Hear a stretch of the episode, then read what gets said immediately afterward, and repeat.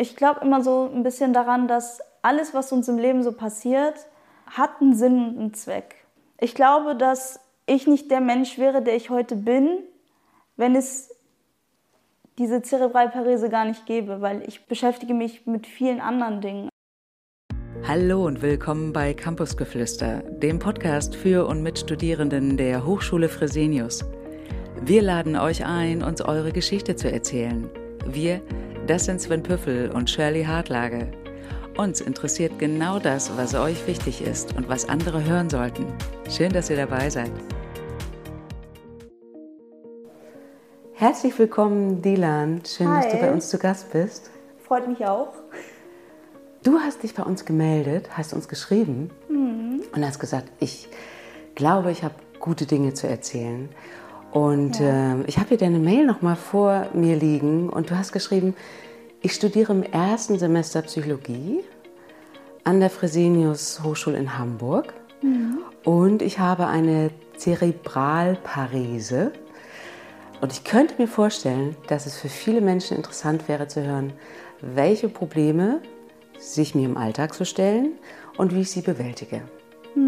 Und Sven und ich haben gedacht, super Idee, davon wollen wir mehr hören. Und bevor wir aber anfangen, haben wir erstmal die zehn schnellen Fragen für dich, damit äh, unsere Hörerinnen und Hörer dich ein bisschen kennenlernen. Okay. Bist du bereit? Ich denke schon, ja. Es geht ja darum, dass du dich für die eine oder für die andere Antwort entscheiden darfst. Okay? Das sind zehn schnelle Fragen. Okay.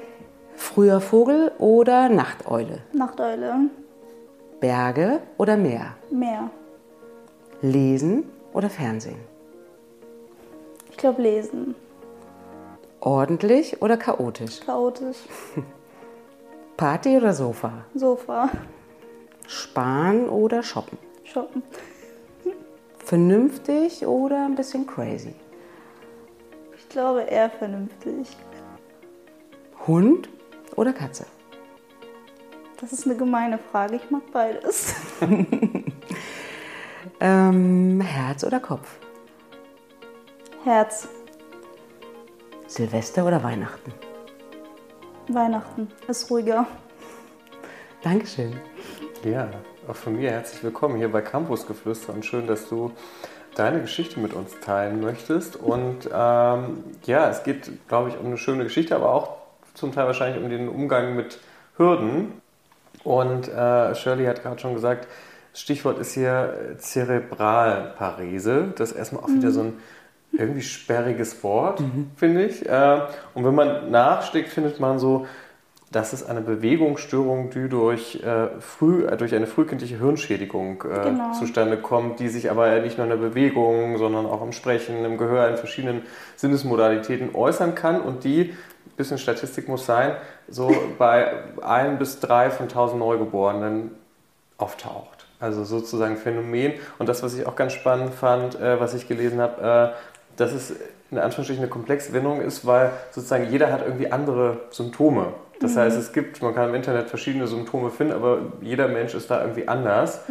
Und unsere Hörer und Hörerinnen können dich ja nicht sehen, sondern nur hören. Und vielleicht magst du mal beginnen zu beschreiben, wie sich diese Zerebralparese und vielleicht hast du noch einen eigenen Begriff dafür, der irgendwie schöner klingt, weiß ich nicht. Tatsächlich Äh, nicht. Wie sich der, diese bei dir äußert, also wie du sie wahrnimmst, wie andere sie vielleicht wahrnehmen, äh, dass die anderen vielleicht erstmal ein Gefühl bekommen, so was, also wie die sich in deinem Leben zeigt.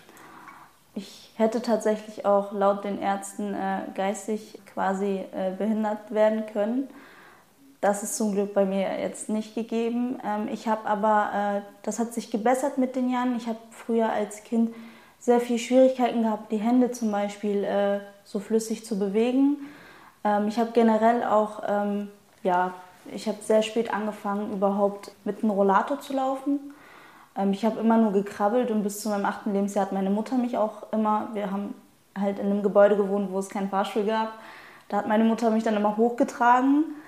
Und sonst, also ich hatte sehr viel Schwierigkeiten auch zum Beispiel äh, mit der Motorik, Handmotorik. Auch heute habe ich noch äh, Probleme mit ja, meinen Füßen generell. Also ich habe zum Beispiel, ich kann zum Beispiel nicht äh, meinen Fuß sozusagen anheben und runter packen, kann man das so sagen? Mhm. Zum Beispiel auch wenn ich auftrete, dann stampfe ich eher, als dass ich also meinen Fuß so abrolle. Das habe ich zum Beispiel auch viel in der Physio versuchen wir das ähm, irgendwie in Angriff zu nehmen, dass ich halt ein bisschen ja, ein Gefühl dafür kriege. Und im Allgemeinen ist es eigentlich so, dass diese äh, Zerebralparese, die, kann, die geht nicht ganz weg. Das ist halt etwas, was da ist. Aber man kann lernen, ähm, sozusagen diese Abläufe, die einem fehlen, ähm, ja, zu lernen. Ja, vielleicht auch zu kompensieren, ne? Genau. Also, sich so, also ähm, bei mir geht es ja hauptsächlich darum, dass ich eben dieses, diesen Ablauf vom Laufen nicht äh, kann. Also mein Kopf kann das nicht ordnen oder kennt diese Bewegung einfach nicht. Und ich habe das sehr gut gemerkt, als ich zum Beispiel, ich war jetzt kürzlich in der Reha, da gab es ein Gerät, das nennt sich Lyra und das sieht aus wie ein ähm, Laufband, aber du wirst äh, an so einen Gurt gekettet und dann musst du, äh, wirst du, werden deine Füße sozusagen reingeschnallt und dieses Gerät zeigt dir diese Abläufe, wie du laufen musst. Und das soll halt diese neuronalen Verbindungen schaffen, ähm, damit das Gehirn dann irgendwann checkt, okay, du musst so laufen, so funktioniert das. Und nachdem ich aus der Reha rauskam, habe ich total gemerkt, wie sich das verändert hat, weil vorher habe ich dann zum Beispiel nie meine Füße hochgehoben. Das ist aber auch nochmal so ein Thema, ich bin auch sehr bequem, also wenn ich müde bin, dann sowieso schon mal nicht. Aber so im Allgemeinen habe ich gemerkt, wie sich das alles verbessert hat, nachdem ich halt in der Reha war und dass es einfach nur darum geht, diese Verbindungen zu schaffen. Genau. Mhm. Weißt du denn die Ursache, wie, ähm, warum du diese Zerebralparese hast? Mhm. Ähm, ich war, bevor ich in die Reha äh, gefahren bin, musste ich so Berichte aus dem Krankenhaus abholen, in dem ich geboren wurde. Es gab aber keinen äh, Geburtsbericht mehr, es gab nur noch den Stationsbericht. Ich weiß nur, dass meine Mutter äh, unter anderem an einer Infektion gelitten hat, zu der Zeit, wo sie mit mir halt schwanger war. Und dann kam es auch irgendwie zu der Frühgeburt und all das in Kombination hat irgendwie auch zu Sauerstoffmangel geführt und da hatten wir dann das Endprodukt. Hm, das genau. heißt, da kam es dann zu diesen Schädigungen im Gehirn, genau, genau wenn man so liest, genau. Halt, genau, und ich bin halt auch, also nicht wie, also wie man sagen würde, so zwei Monate vielleicht zu früh, sondern tatsächlich schon vier ganz knapp, ganz hart an der Grenze. Also ich habe so knapp überlebt. Also du musstest wirklich dann auch früh um dein Überleben kämpfen. Genau. Oder? Also ich denke mal, das war das auch unter anderem. Und dass meine Knochen halt auch schief gewachsen sind dann mit den Jahren. Ich glaube, das war 2009 oder so. Da wurde ich halt auch operiert. Das war eine sehr schwere OP tatsächlich, weil die haben, ich war also bis oben hin zugegipst. Also nicht ganzer Körper, sondern mhm. nur die Beine.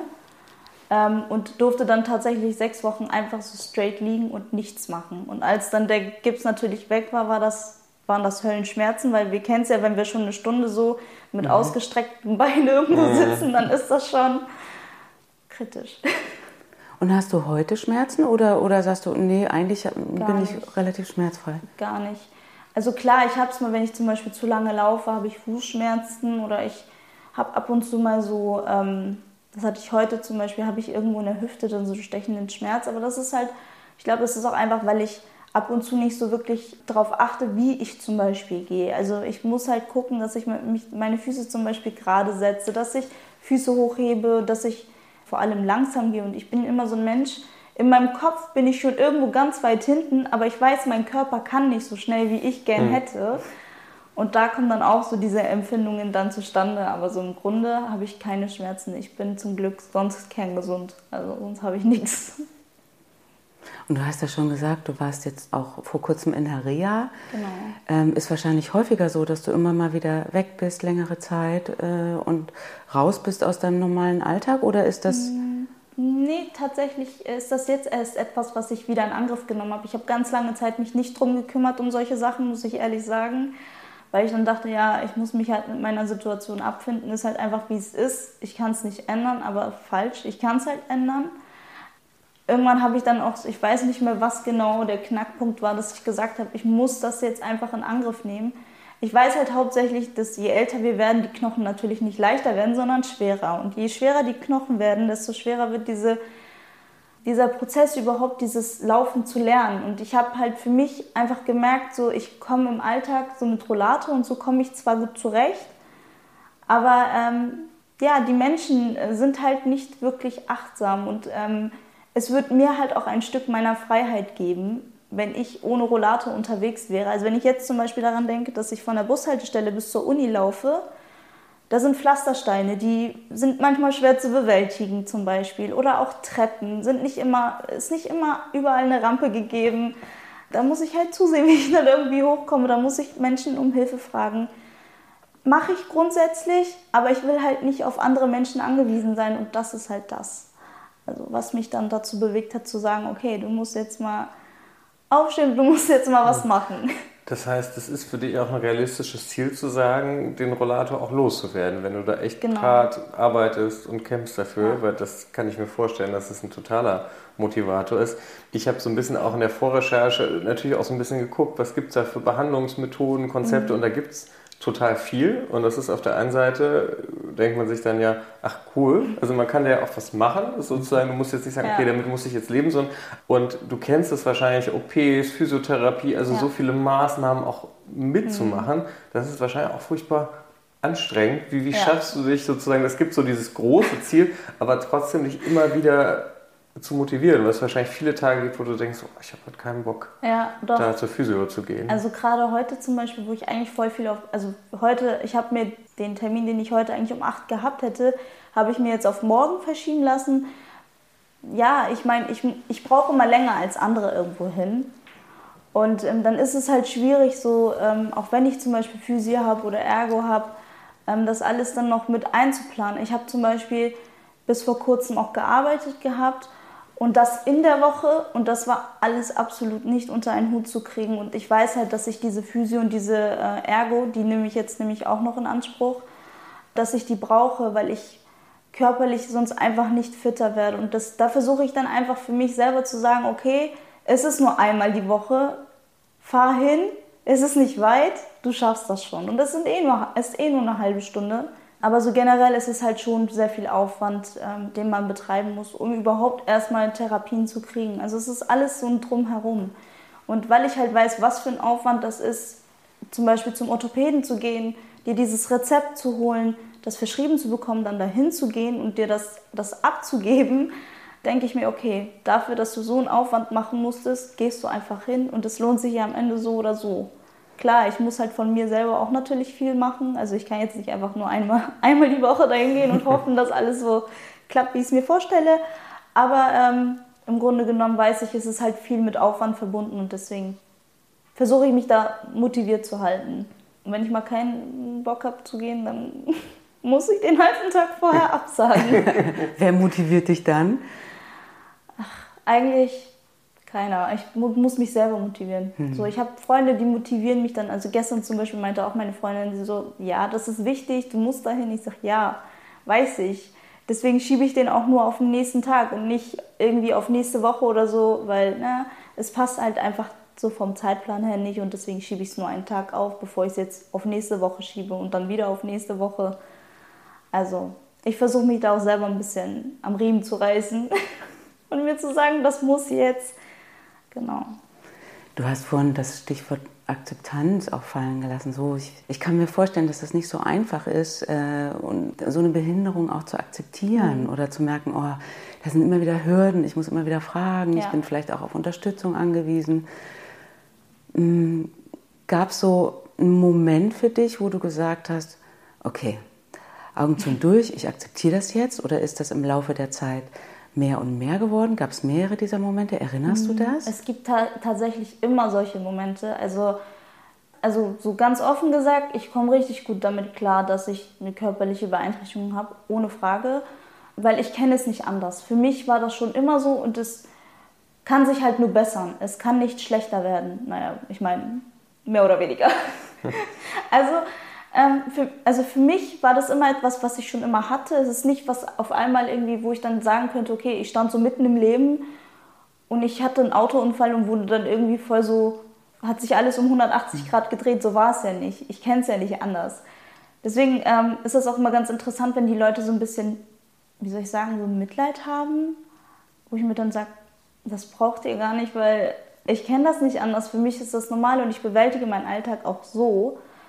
Ähm, aber ich habe zum Beispiel auch heute eine Situation gehabt, es ist ganz banal, es ist auch eigentlich ziemlich einfach, aber ähm, der Bus war zum Beispiel nicht so ähm, platzreich. Und da auf dem Behindertenplatz ähm, ist normalerweise genügend Platz, aber mein Rollator nimmt halt richtig viel Platz weg.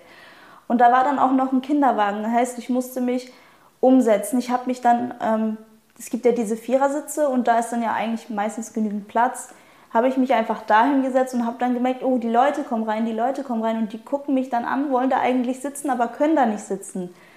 Und da musste ich mir auch in dem Moment selber sagen, okay, du kannst es jetzt nicht ändern, es ist einfach so. Ich meine, ich wünschte mir auch manchmal in gewissen Situationen, ich wäre äh, nicht an diesen Rollator gebunden, aber ich bin es jetzt und deswegen muss ich zusehen, dass ich da einfach dann in dem Moment das nicht so an mich ranlasse und sage, okay, es ist, es ist einfach so. Du, du kannst es jetzt gerade nicht ändern. Also wenn ich es könnte, würde ich es machen, aber es funktioniert nicht.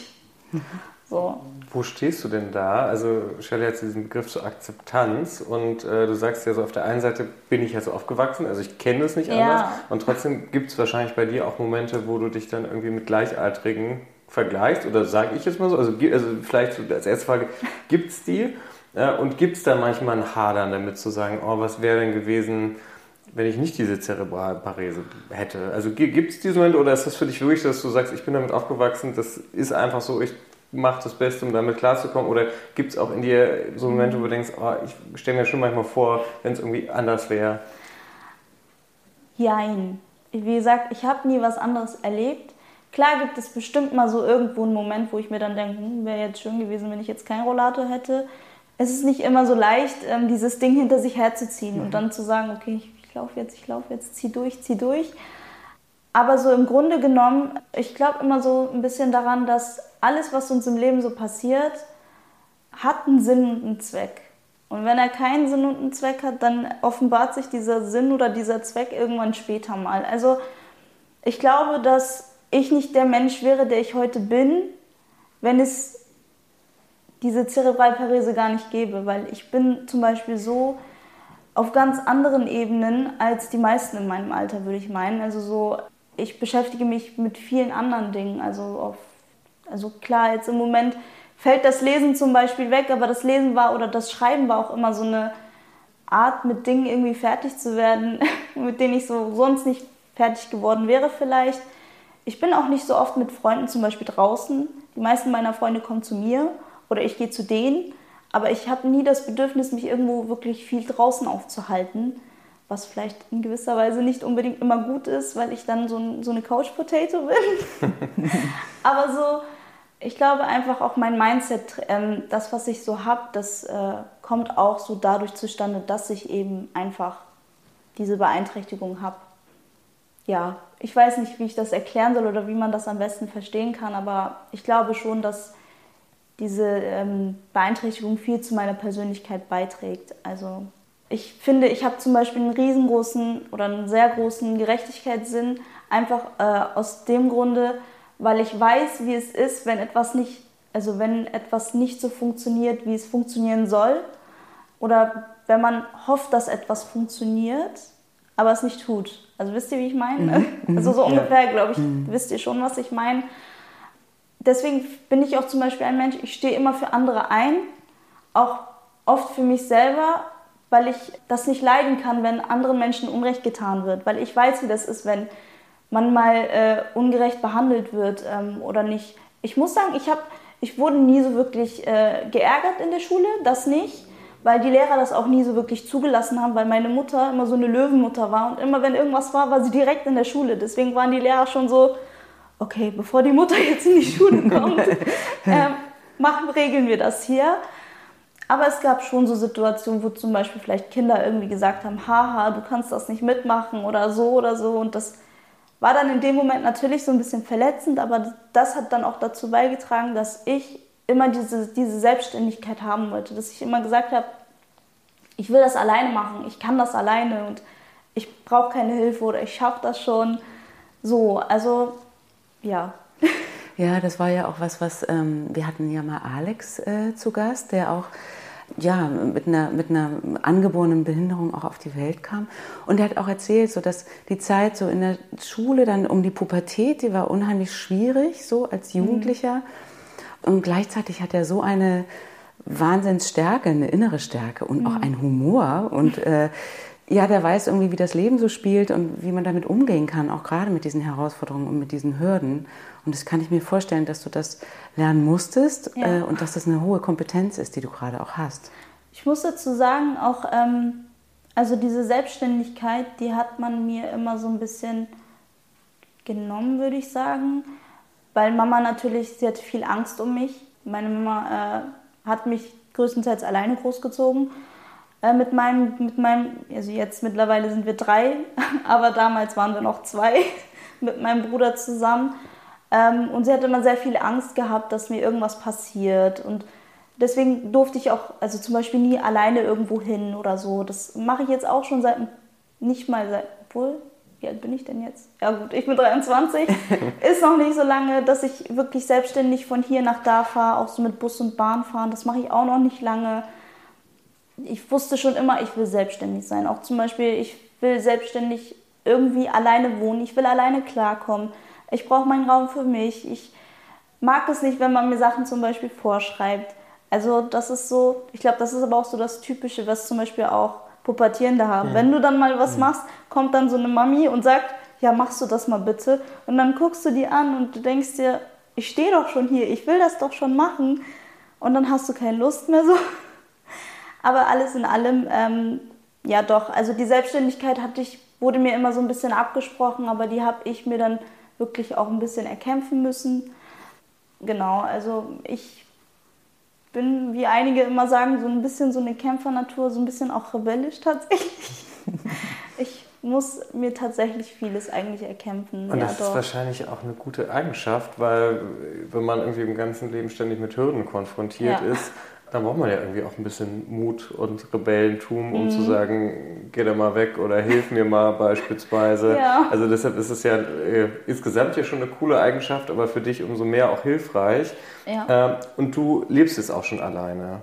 Oder Nein. noch nicht? Also das ist jetzt so der Prozess, der so ansteht, weil ähm, du hast es ja beschrieben, so die Löwenmama, die mich bis mhm. acht irgendwie hochgetragen hat. Ja, ja. Äh, das heißt, du bist ja wahrscheinlich auch noch in so einem Prozess des... Ja. Äh, Flügge werden oder wie, also welchem Stand bist du denn da gerade? Also aktuell habe ich tatsächlich äh, vorgehabt, jetzt ähm, auszuziehen.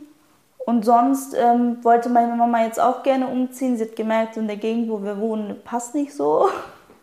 Mal gucken, ob das was wird. Sonst habe ich ja auch meinen eigenen, also meinen richtig eigenen Raum. Aktuell wohnen wir halt in so einer kleinen Wohnung und da ist es halt mit vier, fünf Leuten, ist es nicht so prickelnd. Aber ähm, doch, ich nehme das schon in Angriff. Also das ist auf jeden Fall mein Ziel, eigentlich spätestens für nächstes Jahr. So. Und du studierst Psychologie? Kommt, das kommt ja vielleicht nicht von ungefähr, oder? Ja, äh, ich, eigentlich, ich bin schon immer ein Mensch gewesen. Ich hatte nie sonderlich viele Berufswünsche.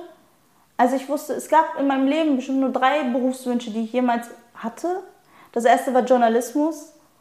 Da war ich dann auf einem Seminar in Rissen, hatte dann auch mit Journalisten Kontakt und alle haben mir davon abgeraten, haben gesagt, also mach es, aber der Job ist halt echt hart. Also der ist richtig hart und ähm, du verdienst auch nicht wirklich viel als Journalist. Wenn du es machst, musst du echt hart im Leben sein. Ja. ähm, so, also das Schreiben habe ich nie wirklich aufgegeben. Das ist immer irgendwie so ein Teil von mir mhm. geblieben. Aber ich dachte dann, okay, also ich hatte immer das Ziel, irgendwas Großes zu machen. Also ich wollte irgendwie immer, wie soll ich das sagen? Also ich wollte irgendwie immer ein bisschen die Welt verändern. So. Klingt jetzt auf den ersten Blick ein bisschen. Du, das wollten wir ja auch, deswegen ja, sind wir ja auch so im Beruf gewählt, ja. Ich wollte halt die Welt verändern, so. Dann äh, habe ich gemerkt, okay, Journalismus, da muss jetzt was anderes her. Dann kam Mediendesign. Wie ich mit Mediendesign die Welt verändern möchte, keine Ahnung. Aber ich, das war halt ein kreativer Beruf und ich bin eigentlich auch ein sehr kreativer Kopf, würde ich meinen. Dachte dann, okay, dann kannst du deiner Kreativität freien Lauf lassen.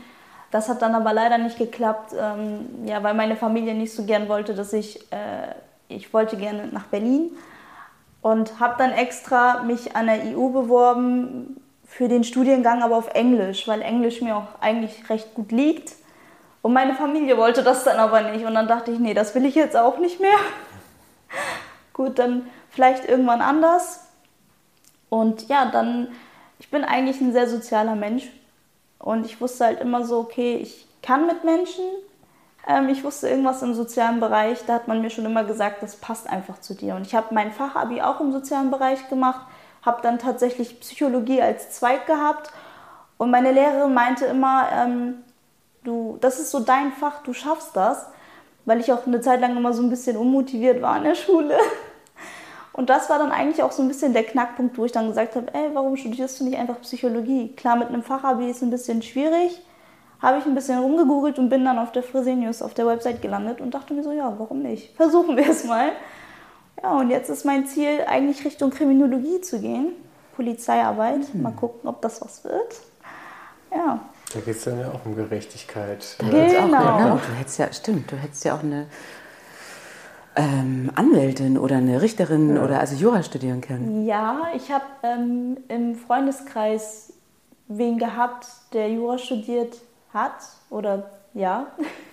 Ähm, aber ich so Gesetzestexte auswendig lernen und so, das, das sagt ja jeder immer so, das ist sich total... da. Also ich, ich glaube, das, das, ist noch härter Ich habe das auch mal überlegt, äh, das mhm. zu studieren, als ich dann gehört habe, wie das Studium so ist, da muss man sich also auch auf jeden Fall sehr durchkämpfen. Mhm. Ja, und ich muss ehrlich sagen, also der Gedanke daran, also Anwälte haben meinen größten Respekt jeder Beruf hat meinen größten Respekt, auch vor allem Anwälte, weil sie unter anderem auch Menschen vertreten müssen, bei denen sie vielleicht wissen, okay, ähm, der hat jetzt das und das gemacht und eigentlich ist das so gar nicht mit meinem Gewissen zu vereinbaren, aber ich muss diesen Menschen vertreten, weil sonst habe ich keinen Job.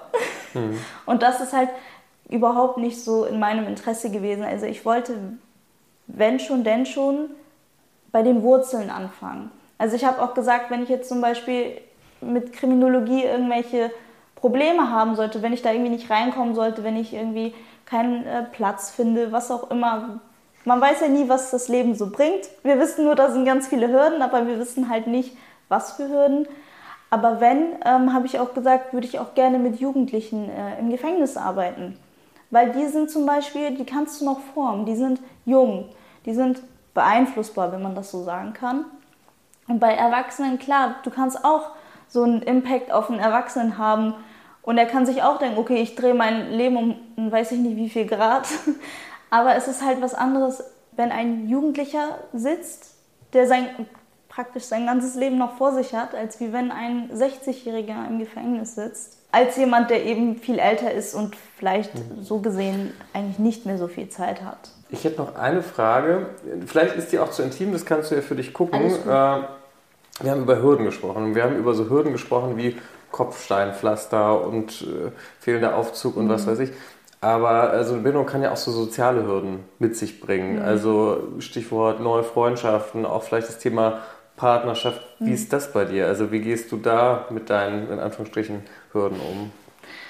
Ähm, ich sag mal so, bis zu einem gewissen Zeitpunkt, ich glaube, das ist noch nicht mal 2018 vielleicht, wenn nicht sogar ein bisschen ja, später noch. Also ich habe eigentlich ganz viel Internetfreunde gehabt, weil ich ja auch nie vor die Tür gegangen bin. Also ich hatte zwar auch meine Freunde von hier, also waren nicht viele, vielleicht eine Handvoll, immer noch eine Handvoll, aber also ich glaube, ich könnte ganz, ganz viele Freundschaften knüpfen. Ich glaube, ich habe das Wesen dazu, aber ich bin ein Mensch, ich kann keine oberflächlichen Freundschaften führen. Also ich brauche Freundschaften mit äh, Connection einfach. Und wenn das nicht gegeben ist, dann funktioniert es einfach nicht. Und manchmal ist es so, also das habe ich für mich so ein bisschen selbst reflektiert, dass mh, hm, ihr seht mich ja anders als ich mich. Und ähm, ich hatte ganz lange auch ein bisschen so Angst davor, ähm, richtige Freundschaften zu knüpfen, weil ich wusste, wie die Menschen mich sehen oder geglaubt habe zu wissen, wie sie mich sehen. Und bei Internetfreunden die sehen ja nicht, also die sehen dich ja nicht so direkt. Also klar, die sehen Instagram-Bilder vielleicht oder weiß ich nicht, Snapchat oder was auch immer. Aber auf Bildern sieht man halt immer anders aus als in echt. Das ist einfach ein Fakt. So, und da hatte ich dann immer diese ja, diese Barriere sozusagen dazwischen, diese, ne, also dass diese Person zum Beispiel auch nicht direkt vor meiner Tür stehen könnte und äh, dann so ein Gespräch mit mir suchen könnte. Also ich wusste immer so, okay, da ist so eine gewisse Distanz dazwischen. Und deswegen waren Internetfreunde für mich immer so richtig interessant, weil ich wusste, okay, ich punkte einfach nur äh, mit meinem Wesen an sich, nicht mit meinem Aussehen. Ja, und da ist es halt dann schon lange so gewesen, dass ich Internetfreunde hatte, fast ausschließlich, bis ich dann irgendwann gemerkt habe, okay, das ist nicht mehr so meins. Aber ich habe auch so ein bisschen mittlerweile ähm, ja, die Angst entwickelt, dass vielleicht die Person, mit der ich mich unterhalten könnte, nicht die Person ist, für die ich sie halte. Mhm. Und da ist dann das reale Leben doch besser als das, was man im Internet alles so sieht und findet. Und deswegen, ja, Internetfreunde sind erstmal so gar kein Thema mehr. Und be beziehungstechnisch schwierig, auch schwierig, weil ich ähm, abgesehen davon, dass ich in einer Kultur groß geworden bin oder groß werde, in der eben dieses, ja, du gehst und triffst dich mit einem Jungen, das sieht man bei uns gar nicht gerne. Meine Mutter ist mittlerweile ein bisschen entspannter geworden über die Jahre, die ist jetzt richtig zen. Also die ist so, ja, geh, mach. Mhm. Aber ähm, in unserer Kultur, wenn ich mich jetzt einfach so äh, mit einem Jungen treffen würde und mich da irgendjemand sieht, also das feiern die überhaupt nicht. Mhm. Und deswegen, ähm, ja, ein bisschen schwierig. Also, also hast du praktisch zwei Hürden eigentlich fast, was das Thema ja, angeht. Ja, ähm, und vor allem diese ähm, kulturellen Erwartungen. Also, dass man, dass ich zum Beispiel, keine Ahnung, das ist jetzt nur so, so als Beispiel, aber dass er zum Beispiel ähm, Moslem ist oder dass er, dass er halt einfach diese Kriterien erfüllt, damit die Familie sagt, okay, das geht in Ordnung. Das ist auch nochmal so ein Druck, weil am Ende des Tages zählt ja nicht, welche Religion der Mensch auslebt oder letzten Endes zählt ja nur, dass dieser Mensch mich gut behandelt, dass er gut für mich mhm. ist, dass er mir gut tut. Und das ist halt immer so schwierig, dann diesen Erwartungen auch gerecht zu werden oder zumindest zu versuchen, ihnen gerecht zu werden. Ja, schwierig. Und sag mal, triffst du denn andere Menschen auch, die auch ein Handicap haben? Hast du da Kontakte oder sagst du, nö, ich bin da eigentlich so äh, jemand, die so alleine damit durchs Leben geht und kennen eigentlich gar nicht so viele andere Menschen? Oder tauschst du dich, tauschst du dich mhm. auch aus im Internet oder auch äh, im Umfeld? Gibt es auch so eine Community? Äh? Nee, also hm. tatsächlich nicht. Ist mir jetzt, jetzt, wo du das erwähnst, ist mir das auch nie so wirklich bewusst geworden. Also so habe ich keine Freunde, von denen ich jetzt wüsste, die wirklich so ein Handicap haben wie ich oder auch nur so ansatzweise. Also ich habe mich zwar schon mit Leuten unterhalten, ähm, vor allem auch, also in der Reha ähm, gab es so ein, zwei Leute, wobei ich war die Jüngste tatsächlich. da waren nur ältere Menschen. Aber ähm, nee, sonst nicht. Also ich bin so in meinem eigenen meiner eigenen Blase. Ja, das ist ganz, ganz spannend. Ja. Shirley hat es vorhin ja gesagt, wir hatten ja so diesen Podcast schon gehabt mit genau. Alex, der da sehr engagiert war. Die hatten auch äh, zusammen, also er war mit äh, einem Freund da, Lovis, mit dem sie auch zusammen einen Podcast machen, nur zu diesem mhm. Thema Hürdenläufer, wo es darum geht, wie gehe ich mit Hürden um und der da, glaube ich, auch ja, total viel zu dem Thema gemacht hat und sich mhm. mit anderen vernetzt hat und das, glaube ich, für mhm. ihn auch so eine Form von ja auch Bewältigung, glaube ich, ist, so mhm. damit umzugehen. Und es ist einfach so ganz spannend zu sehen, dass du sagst, so, so, du hast gar nicht so stark diesen Impuls. Nee, gar nicht. Also klar, ich würde mich immer freuen, wenn ich so mit Leuten connecten kann, die vielleicht so Hürden zu äh, überwinden haben. Aber ich glaube, wenn man das so betrachtet, hat jeder Mensch so seine Hürden äh, zu überwinden, egal ob nun körperlich beeinträchtigt oder nicht. Und ich habe halt die Art Freunde, die auf ihre andere Art und Weise ihre Hürden mhm. überwinden müssen. Und deswegen, ähm, ja, aber so ist mir das tatsächlich noch nie aufgefallen. Also hättet ihr das nicht angesprochen. Ein guten Punkt, dass du das sagst, weil das hatten Alex und genau. Loris auch gesagt, dass es so offensichtliche Hürden gibt. Und bei mhm. dir ist so die Hürde einfach offensichtlicher, aber dass eigentlich jeder so seine eigene Hürde hat, nur dass genau. es bei manchen Menschen einfach unsichtbar ist. Genau. So mir entgeht eigentlich selten was. Ich muss das ehrlich sagen. Also ich sehe schon, wenn mich die Leute angucken oder wenn, ja, also, also ist auch in Ordnung so. Ich denke mir auch nichts mehr dabei. Manchmal denke ich mir natürlich, okay, äh, warum guckt die mich jetzt so an? Das hatte ich heute, da stand ich an, an, an einer Ampel, da hat sich das Mädchen offensichtlich richtig umgedreht und hat mich die ganze Zeit angeguckt. Und ich habe mich gefragt, okay, so warum? Also so, du weißt halt nie, was ein Mensch so durchlebt. Ne? Also du weiß nicht, ob dieser Mensch vielleicht gerade das, äh, gerade das Schlimmste in seinem Leben erlebt hat oder das Schönste in seinem Leben. Und deswegen ist das Erste, was ich mache, wenn ich überhaupt zu einem Menschen Blickkontakt habe, ihm ein Lächeln zu schenken. so. Cool. Weil, was soll ich auch anderes machen? Manchmal komme ich dann in Gespräch mit Leuten, aber im Grunde genommen ähm, ist es eigentlich das, was ich mache. Ich weiß halt, jeder Mensch hat so sein Päckchen mit sich zu tragen und deswegen, wir haben alle irgendwo unsere Vorurteile. Also die ersten drei Sekunden sind ja immer so, da weiß man schon, okay, die Person mag ich oder die Person mag ich nicht. Ich versuche halt ähm, trotz dieser drei Sekunden dann mir zu sagen, okay, egal was du gerade empfindest, du weißt nicht, was diese Person äh, erlebt hat oder nicht erlebt hat. Und deswegen auf ganz ruhig, einfach entspannt und dann gucken, was auf mich zukommt. Du hast am Anfang, als wir kurz gesprochen hatten und uns kennengelernt haben und die Frage war, ob du hier mitmachst, so hattest du gesagt, ja. Und manchmal ist es dann so, dann sind viele sind auch unsicher, was sie mich fragen können. Und ja. was gibt es denn so für Fragen, wo du sagst, so, oh, die finde ich richtig super, wenn so eine Frage kommt. Das fände ich klasse. Oder gibt es vielleicht auch Fragen, wo du sagst, so, ja, finde ich irgendwie merkwürdig. Also wie, wie gehst du damit um? Ähm, für grundsätzlich sage ich immer, es gibt keine dummen Fragen. Also es gibt auch keine komischen Fragen oder keine seltsamen Fragen. Das sagen unsere Dozenten uns ja auch. Du kannst halt keine dummen Fragen stellen. Wenn du eine Frage hast, hast du eine Frage. Und das, es kann zu weiß ich nicht, zu einer hohen Wahrscheinlichkeit auch sein, dass jemand anderes das eigentlich hätte fragen wollen, aber sich nicht getraut hat. So, dann nimmst du das dem, dem anderen schon vorweg. Ich werde mein ganzes Leben schon mit Fragen bombardiert, auch von kleinen Kindern. Ich habe ja auch äh, viel im Kindergarten gearbeitet, immer so praktikumstechnisch. Kleine Kinder sind mhm. wirklich geradeaus, ja, ja. geradeaus und neugierig. Und da musst du halt auch schon lernen, damit umzugehen, dass manche Menschen einfach direkt sind. Und kleine Wesen, die sind so unschuldig. Kleine Kinder, die fragen dich einfach, die denken sich nichts dabei.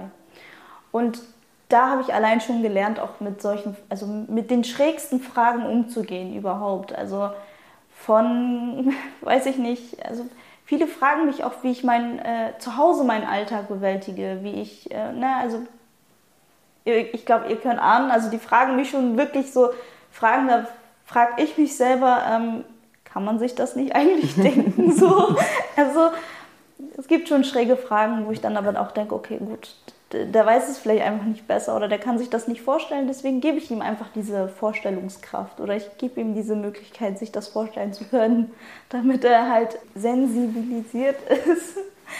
genau, also ich bin eigentlich immer offen für alles. Wir hatten ja das Thema, jeder hat so seine eigene Hürde, mhm. aber häufig kann ich selbst entscheiden, wann ich meine Hürde offenbare. So, wenn ich zum Beispiel eine Depression habe, dann steige ich jetzt nicht ins erste Gespräch ein, wenn ich jemanden kennenlerne, hallo, ich bin Sven, ich habe übrigens eine Depression, sondern dann gucke ich halt, wann passt das rein beispielsweise. Bei dir ist es ja einfach alleine durch den Rollator, ja. ist es sofort, also diese Zerebralparese, auch wenn Leute jetzt vielleicht nicht dieses Begriff, aber irgendwie merken, okay, da ist eine, irgendeine Art von mhm. Behinderung sozusagen. Und das ist das Erste, was die auch wahrnehmen. Und das äh, ist ja letztendlich nur ein kleiner Teil von dir, weil wie wir heute eben schon gemerkt haben, du bist ein total intelligenter, humorvoller Mensch, du schreibst gerne, du liest gerne. Also das heißt, das ist so eigentlich eine kleine Facette von ganz so vielen, aber die nimmt im ersten Moment ja total viel Raum ein. Das heißt, wenn dich jemand im Bus sieht, sieht derjenige vielleicht in den Rollator und denkt, oh, was stimmt da nicht oder was ist da los beispielsweise? Also tatsächlich, Entschuldigung, dass ich dich unterbreche, ja. tatsächlich nimmt das sehr viel Raum ein, überall. Also der ist sehr groß, aber so im Grunde genommen doch. Es nimmt auch im Leben sehr viel, äh, in meinem Leben mhm. nimmt es natürlich sehr viel Raum ein, weil es ist offensichtlich, es ist da, es ist präsent. Mhm. Wenn Menschen mich sehen, dann ist das das Erste, was sie sehen. Nicht das, was ihr jetzt zum Beispiel zu hören kriegt oder auch die, die es jetzt hören. Das ist das, was sie als erstes sehen. Und dann versuche ich einfach mit diesem, das meinte ich ja eben schon, immer wenn ich einen Menschen sehe und sehe, er hält mit mir Blickkontakt, dann versuche ich den Menschen anzulächeln und damit irgendwie so ein bisschen auch zu sagen, okay, das bin ich, nicht das. Das ist schwierig manchmal, weil ne, Menschen sind halt neugierig. Manchmal ähm, bist du auch ein bisschen müde davon, das immer erklären zu müssen, mhm. weil viele, mhm. ähm, nicht jeder hat dasselbe Verständnis. Also wenn ich jetzt sage, die, die Wand ist rot, kann es sein, dass du unter Rot was ganz anderes verstehst als du, Shirley. Mhm. Und deswegen muss ich immer versuchen, das so ein bisschen ja, universell zu halten. Mhm. Irgendwie so das leicht und äh, einfach, dass die Leute das verstehen. Und deshalb vielleicht auch, dass du für dich sagst, du hast dann irgendwie deine engen Freundschaften und gehst nicht so häufig raus, weil ich kann mir vorstellen, mhm. also, dass natürlich je länger man dich kennen, umso weniger spielt das auch eine Rolle. Ich kann mir vorstellen, jetzt in deiner Film mit deinen Freunden äh, ja. ist das für die wahrscheinlich irgendwie auch raus aus der Wahrnehmung. Klar, also ähm, ich habe auch durch meinen Freundeskreis voll den schwarzen Humor entwickelt. Also das ist für mich einfach nur so ein, so ein Mittel zum Zweck. Also mhm. ich versuche mich einfach nur damit fortzubewegen, mehr ist es nicht. Und ähm, wenn ich zum Beispiel auch so Witze über meine eigene ähm, Behinderung mache, dass einige Leute dann immer so, ja, das kannst du doch nicht sagen. Und ich sage, ja, warum denn nicht?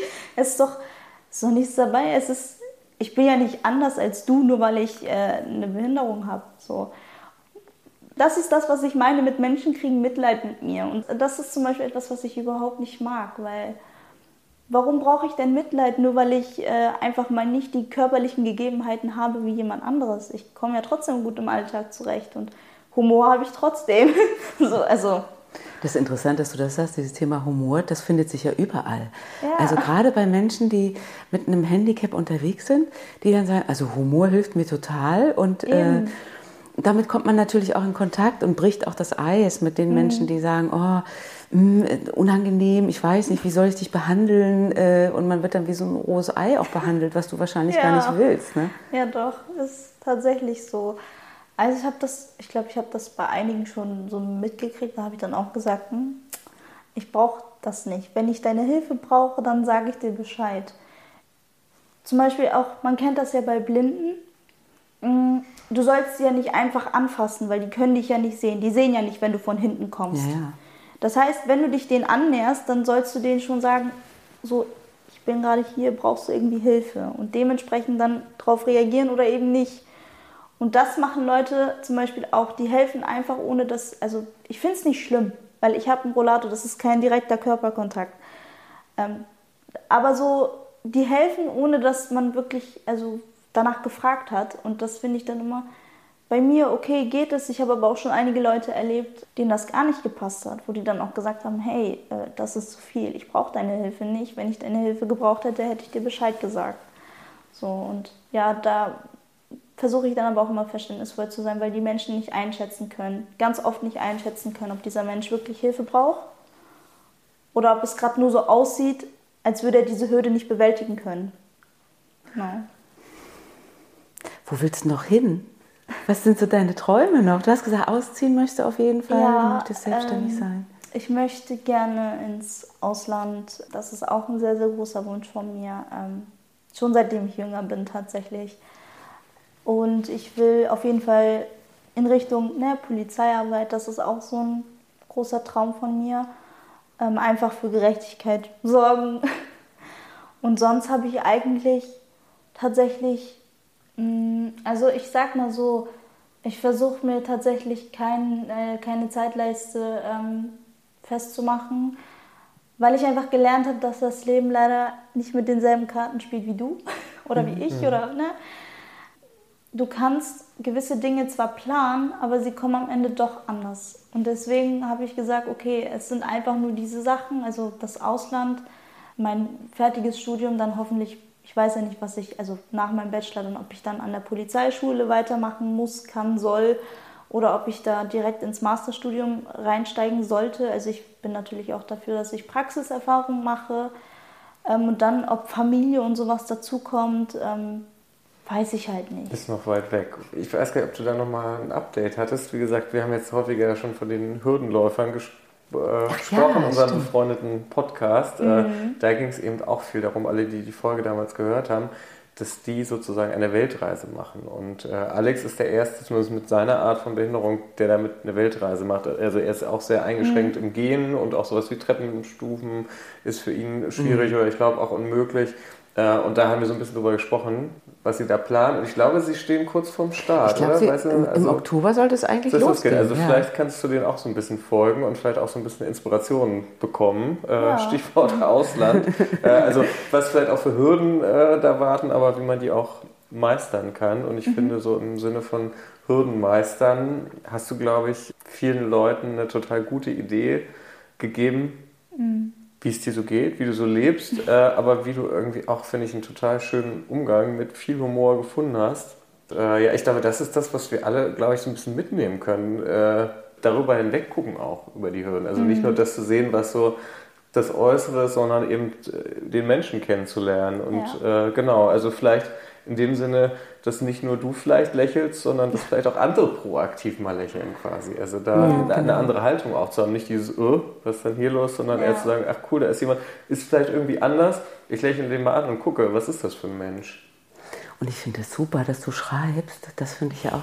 Kann man mal was lesen von dir? Gibt es irgendwas öffentlich? So, jein.